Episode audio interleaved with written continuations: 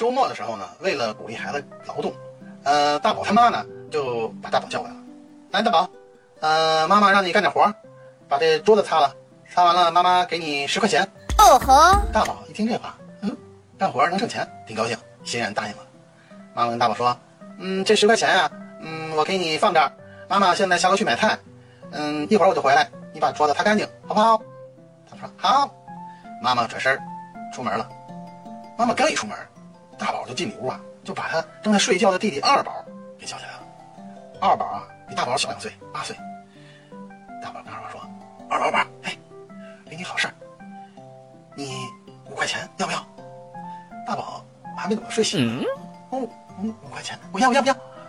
大宝说：“你想要啊，这钱，你得干点事儿。”大宝说：“二宝说什么事儿呢？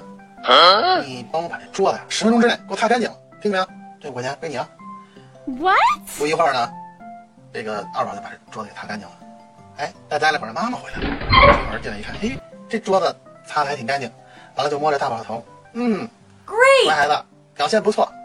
这时候呢，二宝呢在里屋呢哼着小曲儿，自己听。